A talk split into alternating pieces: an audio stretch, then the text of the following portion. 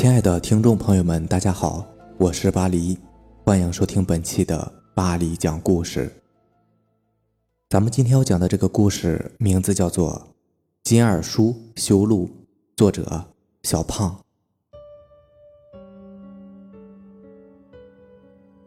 金二叔发了财，在村里被称之为金百万。金百万赚的钱何止百万呢？就是这么个称呼。等同于以前的老财，要不然金二叔咋就想起给村里修路了呢？修起路来，那土石都跟流水似的，乌泱泱的工人哪里不是钱？村里人啧啧有声，真是财主嘞。其实金二叔是吃过大苦的人，七八岁上爷爷奶奶病死了，没钱治病，临终时瘦得皮包骨头，叹着气走的。爷爷的眼睛都没闭上，是担心他儿孙怎么过这贫苦的一生。金二叔的爹是出了名的闷葫芦，身子骨又弱，家里全靠他娘的一副犟脾气撑着，没少和村里人吵架。后来金二叔长大了一些，进了城里打工，他见城里摩天大楼、车水马龙，这才知道自己那个大山里的家乡是多么的闭塞。金二叔暗自咬牙，一定要在这里扎下根儿，接出爹娘来享享福。不为别的，就为将来看病能方便。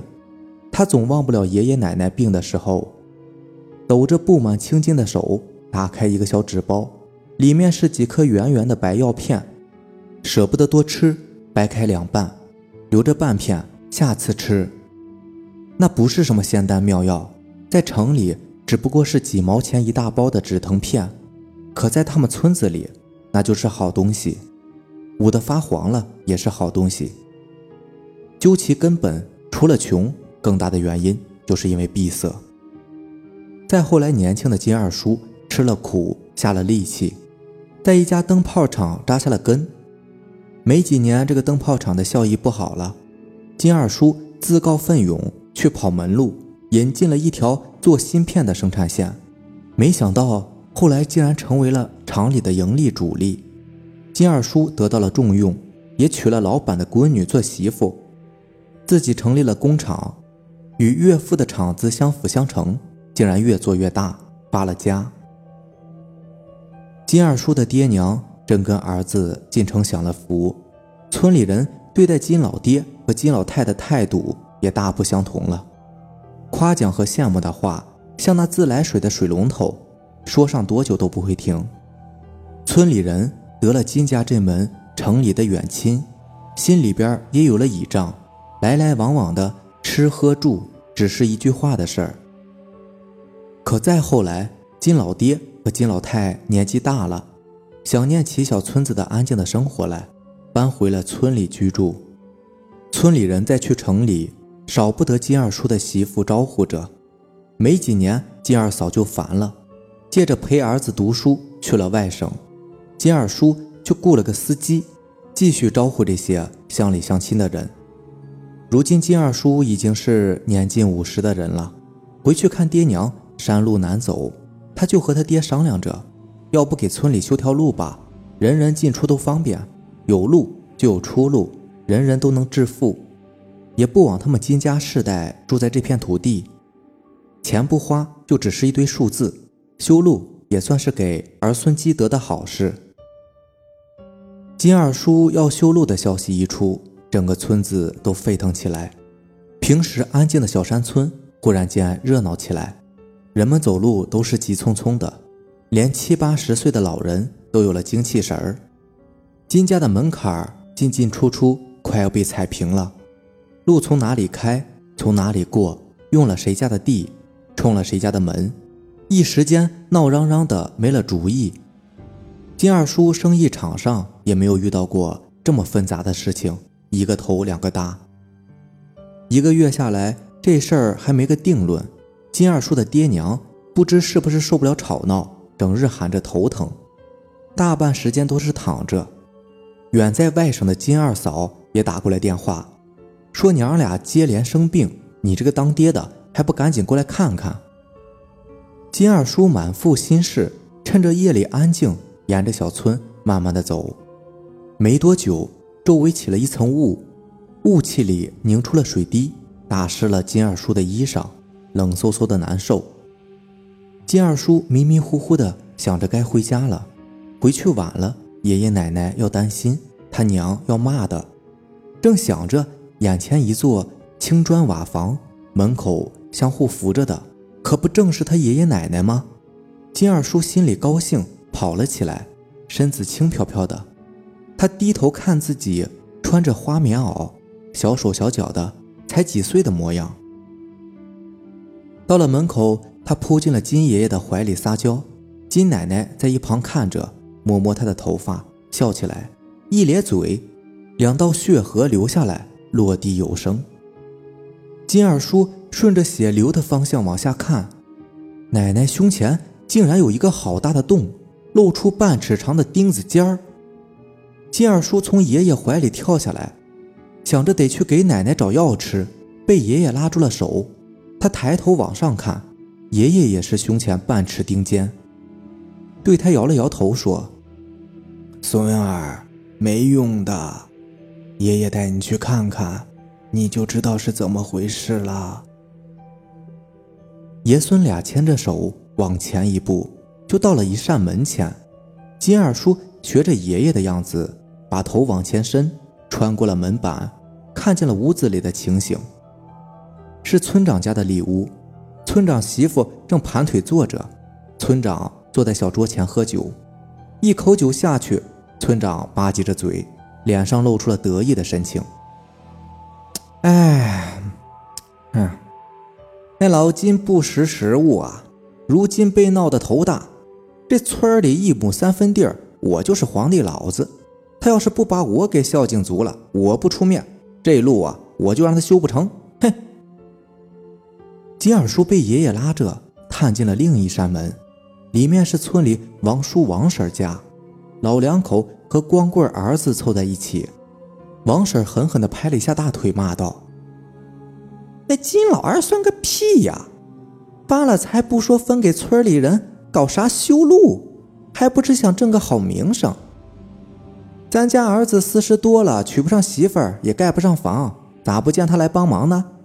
咱家要路没用，就要房。想从我门前过，就得给咱家盖上大瓦房。听说那修路要用好多石头沙子嘞，也不差咱家这点不给盖，我就骂他祖宗十八代！我呸！金二叔听得怒火冲头，他抬头看看爷爷，金爷爷露出一丝苦笑，拉着他又进了另一扇门。金二叔不知进了多少扇门，都是村里的人家。平日见惯了他们笑脸相迎的模样，冷不防见了被人时的咒骂。金二叔竟不知村里人如此恨他，就连慈祥的张奶奶也坐在炕头上狠狠地嘟囔：“说白，和金家一场邻居。那年他家角瓜长过了墙，被金老太摘了，他都没计较。他老头子瘫痪，去城里边看病。”那金小子的媳妇儿才伺候了几天，就撇下不管了。婆婆不是好东西，这个儿媳妇更不像样。如今要修路啊，谁稀罕那破路啊？没他人还不走路了。真想当好人，咋不把修路的钱给大家伙分分呢？真是没良心呐！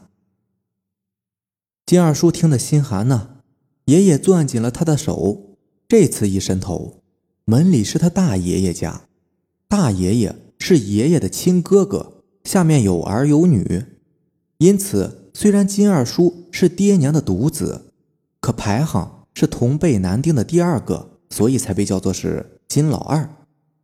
当初爷爷奶奶重病，这个大爷爷家推说没有余钱，一点也不肯管，因此到了金二叔这一辈的堂兄堂弟，关系倒比旁人家还要生疏许多。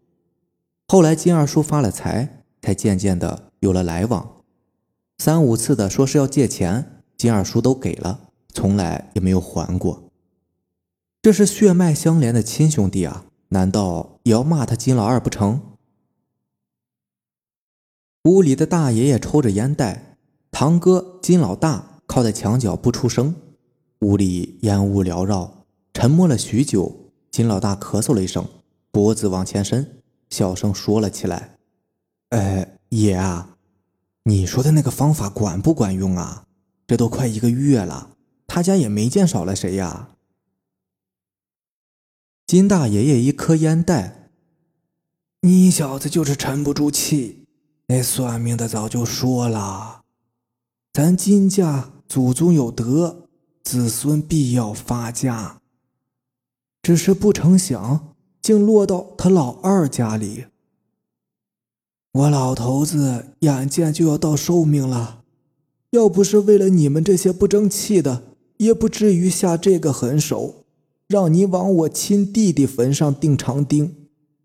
这绝户钉钉进去，不出三个月，老二家里就要人丁死绝。